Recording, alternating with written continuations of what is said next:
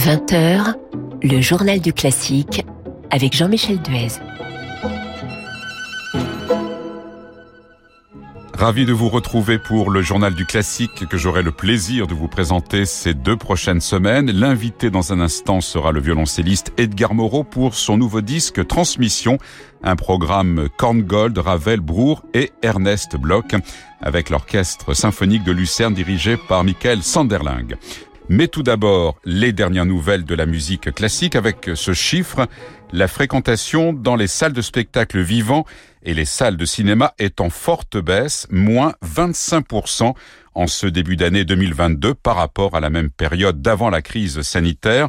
Le chiffre, qui n'est pas une surprise, a été donné par Rosine Bachelot.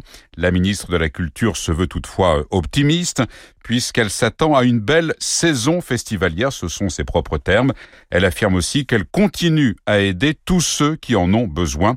Au total, près de 14 milliards d'euros ont été mobilisés en faveur du monde de la culture selon les derniers chiffres du ministère.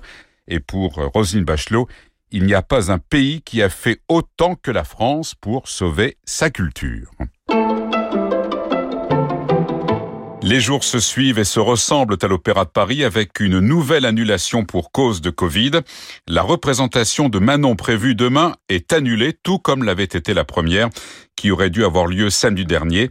Annulation suite à la détection de cas de Covid-19 au sein des artistes, affirme sans autre précision l'Opéra de Paris. Et par ailleurs, deux concerts que l'orchestre de l'Opéra de Paris devait donner cette semaine sont eux aussi annulés. Le premier jeudi à Saint-Quentin en Yvelines et le second samedi à la Philharmonie de Paris.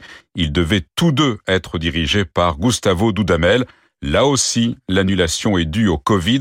Trop de cas positifs parmi les instrumentistes. Autre annulation, mais pour d'autres raisons, Daniel Barenboim annule tous ses engagements pour les prochaines semaines. Il va se faire opérer. Pour l'heure, aucune précision n'a été donnée sur la nature de cette intervention chirurgicale. Daniel Barenboim, qui a dirigé le concert du Nouvel An de Vienne le 1er janvier dernier, est âgé de 79 ans.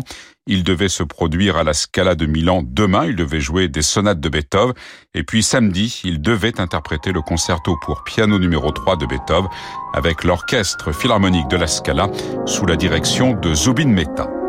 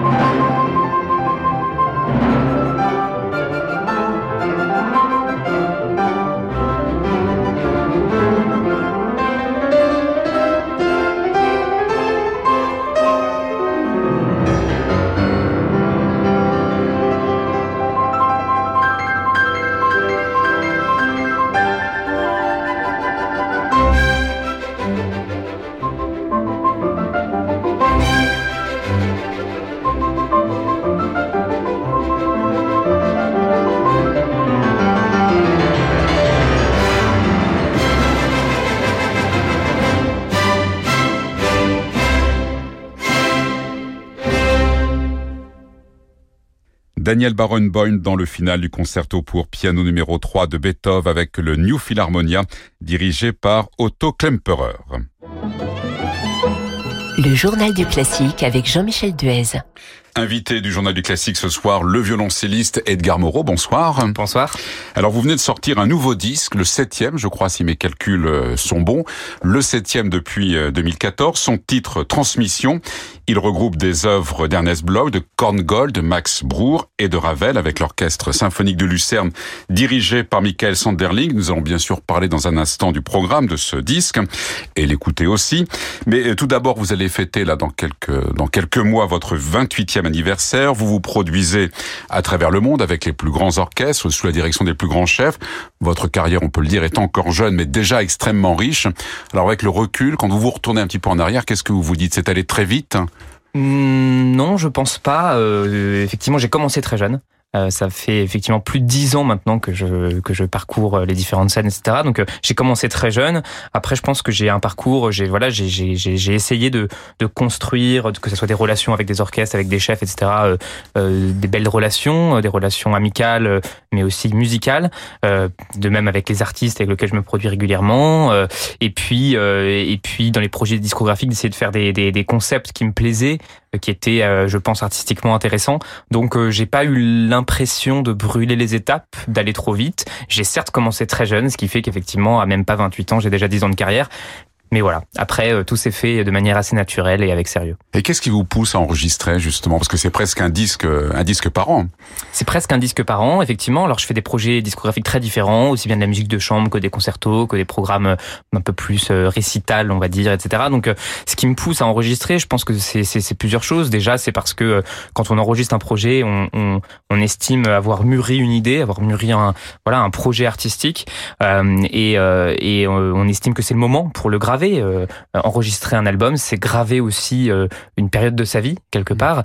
Euh, et donc tout au long de ma carrière, voilà, j'ai essayé au fur et à mesure des années, au fur et à mesure des périodes, d'enregistrer les programmes qui me plaisaient.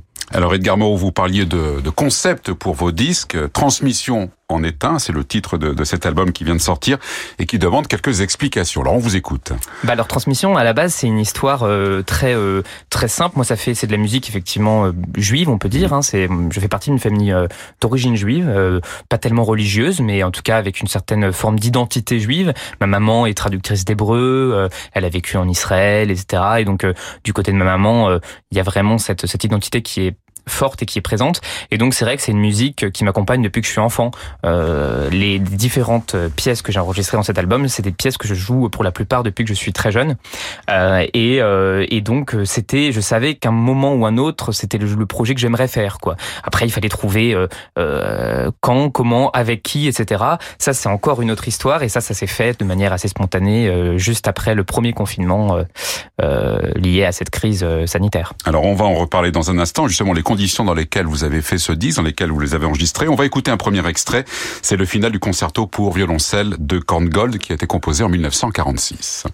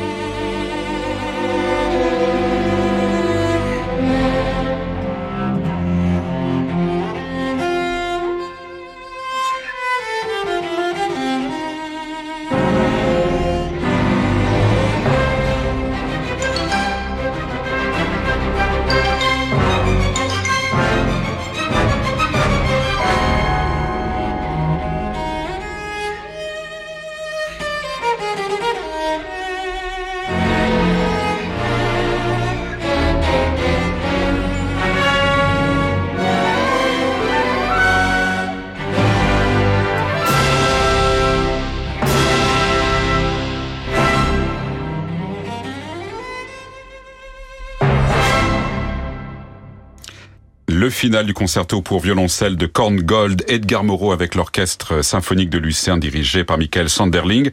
Edgar Moreau qui est l'invité ce soir du Journal du Classique. Alors c'est extrait de votre nouveau disque, Transmission. Euh, ce concerto a une histoire parce qu'à l'origine c'est une courte pièce pour une musique de film, en l'occurrence un film avec Bette Davis de 1946, Jalousie. Et puis Korngold va en tirer euh, un concerto. Alors c'est quand même une œuvre très courte. Euh, elle dure une douzaine de minutes. C'est le concentré de la musique de, de Korngold. Oui, alors Korngold c'est un compositeur que j'affectionne particulièrement. J'ai déjà enregistré avec mon album Famille Affaires avec mes frères et sœurs euh, sa suite. Donc c'est un compositeur que, que j'estime euh, que j'estime beaucoup et qui est peut-être pas assez connu en, en, en, France, en Europe. Il est plus connu aux États-Unis. On connaît beaucoup son concerto pour violon souvent, mais moins son concerto pour violoncelle. Euh, si j'ai choisi aussi cette œuvre, c'était aussi pour euh, ne pas faire un album communautaire. Euh, je parlais tout à l'heure de musique juive, mais en fait la musique juive ça veut pas dire grand chose. Et dans cet album, il y a, ce qui est intéressant, je pense, c'est euh, de voir à la fois des compositeurs juifs qui ont écrit de la musique spirituelle juive, euh, des compositeurs non juifs comme Ravel qui ont écrit aussi de la musique spirituelle juive, juive pardon, et des compositeurs comme Kongol qui étaient juifs eux-mêmes, mais qui n'ont pas du tout écrit de la musique spirituelle.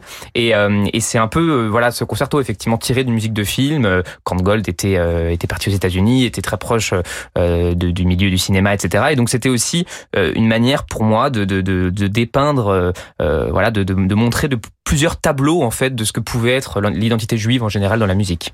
Alors vous parliez tout à l'heure, Edgar Moreau, du, du, du confinement. C'est une période qui a peut-être eu quand même une importance extrêmement précise dans l'enregistrement de, de, de, ce disque. Exactement. En fait, bon, c'est vrai que nous, les artistes, on n'a pas été épargnés par cette par cette crise sanitaire. Euh, on a eu énormément d'annulations. On en a encore tous les jours. J'en ai su encore moi-même. Oui. À la, voilà, tout le temps. c'est on doit vivre avec ça, en tout cas pendant les périodes un peu hivernales. Je dis parfois en rigolant qu'on est devenu presque des saisonniers de la musique depuis depuis ces deux dernières années parce que effectivement on a la chance de pouvoir travailler pas mal au printemps et, et pendant l'été, mais euh, la période hivernale est toujours un peu particulière. Euh, mais il y a un paradoxe et il y a un mais, c'est que euh, parfois au milieu des, des, des, malheurs et au milieu des annulations, il peut y avoir des, étoiles, il peut y avoir un peu de lumière et ce projet, cet album est un exemple bien précis euh, à ce niveau-là parce que bah, tout simplement pour raconter un petit peu la genèse de, de ce projet, c'est que euh, on est en mars, on est en 2020, c'est ça hein, le confinement. On est en mars 2020 et puis donc on a toutes ces annulations et puis euh, moi je passe des coups de fil euh, pour prendre des nouvelles des gens et puis euh, j'ai le, le, le, directeur de l'orchestre de Lucerne au téléphone parce que je venais de faire une tournée avec le Trio de Beethoven avec eux juste avant donc on prend un peu des nouvelles etc. Il m'annonce que son orchestre a eu une tournée en Amérique, une énorme tournée en Amérique du Sud annulée Je lui annonce également que j'ai vu tous mes. Et puis en discutant, je lui parle de cette envie de faire un album, euh, euh, voilà, euh, transmission. Alors bah, au niveau des musiques juives, etc. Et de fil en aiguille, eh bien, on arrive à monter en fait ce projet de manière extrêmement rapide et extrêmement spontanée. Et donc ça, c'est la, c'est la preuve un peu le paradoxe effectivement de cette période, c'est que oui, il y a beaucoup de déceptions, il y a beaucoup d'annulations, mais parfois on peut aussi spontanément, comme ça, presque en improvisant, créer des projets et euh, cet album en est la preuve. Ce qui a dû redonner espoir, j'imagine, à l'époque. Ce qui a dû redonner l'espoir et qui, et qui, je me souviens que la session d'enregistrement a eu lieu juste après le confinement et, il y avait cette euh, non seulement euh, ce plaisir de faire de la musique aussi belle, mais aussi ce plaisir de retrouver autant de musiciens autour de soi, de partager la musique, que ce soit avec le chef Michael Sanderling ou avec tous les musiciens de l'orchestre. Il y avait, on avait été privé en fait de ce partage pendant pendant de nombreux mois et, et donc ça a été en d'autant plus un plaisir, un plaisir d'enregistrer cet album. Edgar Moreau, vous avez enregistré votre disque dans une très belle salle, c'est celle de l'orchestre, la salle du KKL comme on l'appelle. Exactement, la salle du KKL qui pour moi est une, une des plus belles salles européennes. C'est une acoustique euh, extraordinaire. Euh, moi j'ai une, une, belle histoire effectivement avec cet orchestre et avec cette salle parce que je crois que la première fois que j'ai joué avec le, euh, dans cette salle, j'étais très jeune, je devais avoir 18 ou 19 ans, donc il y a presque 10 ans. Euh, et donc j'y suis retourné très régulièrement, j'ai joué plusieurs fois avec l'orchestre, etc. Donc euh, j'ai développé aussi une, je parlais tout à l'heure des amitiés et qu'on crée dans ce métier effectivement euh, des amitiés musicales et humaines. Et euh, voilà, avec cette salle et, et avec avec ce lieu et avec cet orchestre, et bah c'est le genre d'amitié voilà que j'ai eu la chance de. Et c'est important ça les amitiés, est-ce que ça met en, en confiance Ah bah c'est très important. Je pense, je pense que, enfin je veux dire, parfois on est surpris, parfois ça se passe très bien aussi avec des gens qu'on connaît pas du tout, mais euh, avoir ce, ce, ce, confort effectivement de connaître les gens avec lesquels on travaille et de, et de savoir qu'on les apprécie, c'est quelque chose qui n'a pas de prix. Alors on va écouter un deuxième extrait de votre disque euh, Transmission. Là, il s'agit de, musique euh, française parce que c'est Maurice Ravel. Les deux mélodies hébraïques dans un arrangement parce qu'à l'origine c'est pour piano et voix. Ravel les a orchestrées en 1920 et là c'est un arrangement pour violoncelle et orchestre.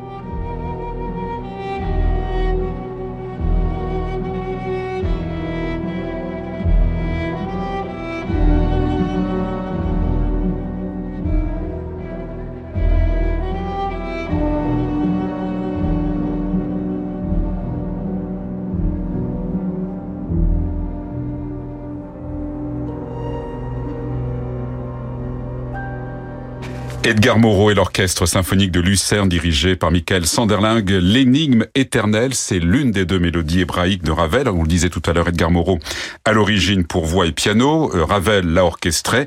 Et cet extrait, évidemment, euh, Edgar Moreau de votre disque euh, Transmission. Et vous la jouez dans cet arrangement pour violoncelle qui se substitue à la voix. On dit que c'est un, instrument qui est peut-être le plus proche, l'instrument le plus proche de la voix. Bah oui, par, son, par son, par son ambitus, par son timbre, le violoncelle joue effectivement des sons euh, graves comme la voix d'une basse et euh, des sons très aigus comme la voix d'une soprano. Donc euh, il y a cette, cette dimension-là. Moi j'aime beaucoup, j'ai beaucoup fait de transcriptions de, voilà qui étaient écrites à l'origine pour la voix. je trouve que l'instrument s'y prête à merveille et j'aime bien faire des, essayer dans, dans, la mesure du possible de faire des transmissions à l'identique, de, de, ne pas changer ni les tonalités, voilà, ni les intervalles entre les notes, donc de, de respecter effectivement le texte. Donc vous écoutez les versions d'origine? J'écoute les versions d'origine, je lis les partitions d'origine et je fais moi-même mes, mes transcriptions. Alors c'est votre troisième disque, je crois, avec euh, orchestre, hein, d'ailleurs dans trois répertoires totalement euh, différents. Où va votre préférence La musique de chambre, pour laquelle vous avez déjà enregistré aussi pas mal de, de disques, ou la musique euh, concertante? Pour moi, c'est exactement le même, le même procédé, le même principe, le même but. C'est toujours le partage. effectivement, le violoncelle est un instrument où il y a peu de répertoire purement solo. Il y a bien entendu les suites de Bach il y a euh, toute une partie du répertoire du XXe siècle euh, et d'aujourd'hui également euh, qui sont pour pour violoncelle seule. Mais c'est vrai que 90 98% de notre répertoire est avec d'autres musiciens et que que que que que ça soit avec des musiciens euh, dans le cadre d'un concert de musique de chambre, d'un enregistrement de musique de chambre, ou dans le cadre d'un concerto avec avec le chef, avec les différents musiciens de l'orchestre qui nous entourent. Pour moi, euh, il y a toujours ce partage qui est là, cette écoute qui doit être là, mmh. et euh, il y a exactement ce même principe. Donc c'est vrai que dans le temps, les, les, grands solistes faisaient essentiellement des concertos. Aujourd'hui, même quand on est soliste, et eh ben on, on, fait énormément de choses différentes, et, et c'est d'autant plus enrichissant. donc c'est assez génial. Alors pour nous, le à nous spectateurs, hein, auditeurs, le, le, partage pourrait sembler plus évident en matière de musique de chant qu'avec l'orchestre. Et apparemment, à vous écouter, c'est la même chose. Ah, c'est exactement la même chose. En tout cas, euh, moi, quand je, quand je joue un concerto, il n'y a pas du tout cette dimension. Alors, bien entendu, on est le soliste, on a la voix principale, euh, mais il y a cette dimension de partage avec euh, avec tous les membres de l'orchestre. Avec, alors, bien entendu, on peut pas avoir de contact visuel avec tout le monde euh, d'un point de vue euh, pratique, mmh. mais les l'oreille, l'oreille, c'est l'oreille qui guide. et l'oreille, elle écoute, elle écoute qu'il y ait deux musiciens avec soi ou euh, ou 80 euh, quoi. Je veux dire, mm. c'est exactement le même principe. Et donc, euh, pour moi, c'est exactement la même chose. Alors tout à l'heure, on parlait de la salle du, du Caquel. On va parler d'un autre grand endroit. C'est dans votre agenda. Ce sera l'été prochain, le 5 août, au Corégie d'Orange, dans le Théâtre Antique. concerto pour violoncelle numéro 1 de, de Camille Saint-Saëns. Là, c'est vraiment un cadre unique, ce Théâtre Antique. Exactement. J'y suis, j'y suis pas encore allé, donc ça, va être une, découverte, ça, ça va être une grande découverte. Euh, bah, j'ai hâte, j'ai hâte. Ça fait partie effectivement des, des, des, des grands rendez-vous euh, en France, en Europe, et donc euh, c'est un grand plaisir pour moi de, de, pouvoir euh, de pouvoir y participer, de pouvoir jouer. Et jouer en plein air? Et jouer en plein air, euh, j'ai l'habitude, je l'ai fait dans dans plein. Voilà, je, je, m'adapte. je parlais du partage dans, dans, dans, le cadre des concerts, mais il y a aussi euh, le fait de s'approprier un endroit. C'est très important quand on est quand on est musicien parce que les concerts ne se ne se ressemblent pas. On joue parfois le même concerto plein de fois, mais dans des salles différentes, dans des cadres différents, et que ce soit le plein air ou, ou une salle, rien ne m'effraie. Et il faut juste s'adapter rapidement. Merci Edgar Moreau et on va se quitter en écoutant un dernier extrait de votre disque Transmission. On va écouter La prière, c'est extrait d'une œuvre de, de Bloch qui ouvre votre disque d'ailleurs de la vie juive qui a été composée aux États-Unis au milieu des années 20. On peut dire que c'est très méditatif hein, cette pièce. C'est très méditatif, c'est très introspectif même. C'est un voyage intérieur tout simplement. On vous écoute. Merci Edgar Moreau. Merci à vous.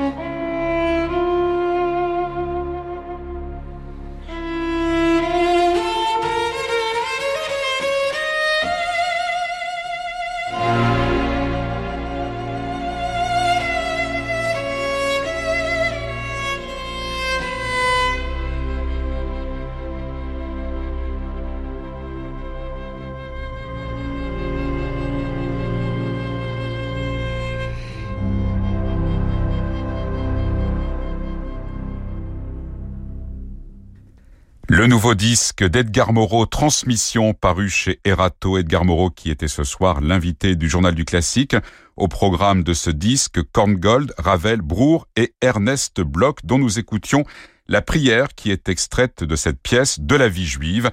Et pour ce disque, Edgar Moreau est accompagné de l'orchestre symphonique de Lucerne dirigé par Michael Sanderling.